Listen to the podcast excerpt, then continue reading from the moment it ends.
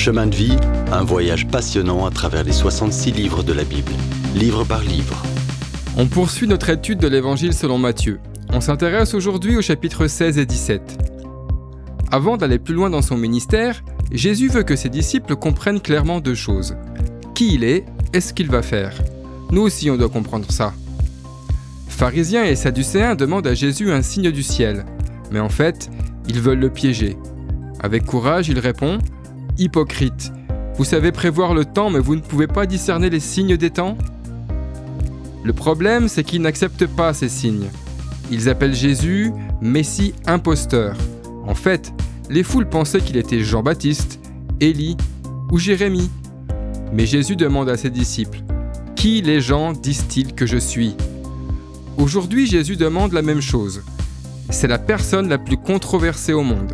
Certains disent oui, Jésus est un grand homme, un très bon maître. Certains disent que c'est un prophète respectable, le meilleur de l'histoire. Mais Simon-Pierre résume la vérité. Tu es le Christ, c'est-à-dire le Messie, qui était annoncé dans l'Ancien Testament. Le Seigneur Jésus a tout accompli. Il est le Fils du Dieu vivant. C'est la plus grande confession jamais faite jusque-là. Jésus est tout ça, lui-même l'a confirmé. Seul le Saint-Esprit peut nous montrer qui il est vraiment, leur dit Jésus. Seul son Esprit nous conduit dans la vérité de Jésus comme Seigneur. Puis, pour la première fois, Jésus présente l'idée de son Église. Il dit qu'il bâtira son Église sur cette pétra, cette pierre, qui est la base de la vérité de qui il est vraiment. Et il donnera les clés du royaume des cieux à ceux qui font la même confession que Pierre, ceux qui connaissent Christ comme Sauveur. Sa mission étant établie, Jésus dit pour la première fois à ses disciples qu'il va à Jérusalem pour mourir pour les péchés du monde. Pierre s'écrie Mais tu es le Messie, tu ne peux pas aller à la croix. Jésus sait que Satan est derrière tout ça. C'est pareil quand on dit que Jésus est mort sur la croix pour nos péchés, qu'il a été enseveli et qu'il est ressuscité des morts. Comprenant leurs troubles, Jésus les invite, comme tous ceux qui veulent le suivre, à renoncer à eux-mêmes et à se charger de leur croix c'est mettre Jésus au centre et te mettre de côté. On ne prend pas la croix de Jésus, mais la nôtre. En tant que ses disciples, on prend le risque de perdre notre vie. L'inverse est aussi vrai. Au retour de Jésus, les comptes de tous seront faits et chacun recevra ses propres récompenses. Jésus veut qu'on fixe nos yeux sur le royaume à venir, qu'on le voit tel qu'il est.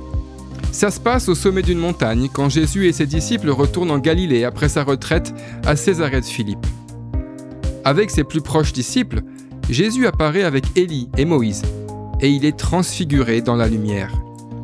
Son visage resplendit comme le soleil. La lumière brillait de l'intérieur de lui, elle ne brillait pas sur lui. L'humanité parfaite de Jésus est transfigurée, L'homme Jésus glorifié ici est à l'image de ce que tout enfant de Dieu sera un jour. Cette glorieuse perspective d'être comme Jésus-Christ, c'est l'avenir de tous les siens. On poursuivra l'étude de ce passage dans Matthieu 16 et 17 dans le prochain épisode. Si vous avez aimé cette rubrique et si vous voulez en entendre plus, allez sur le site ttb.twr.org ou téléchargez l'application. Retrouvez-nous aussi sur chemindevie.info.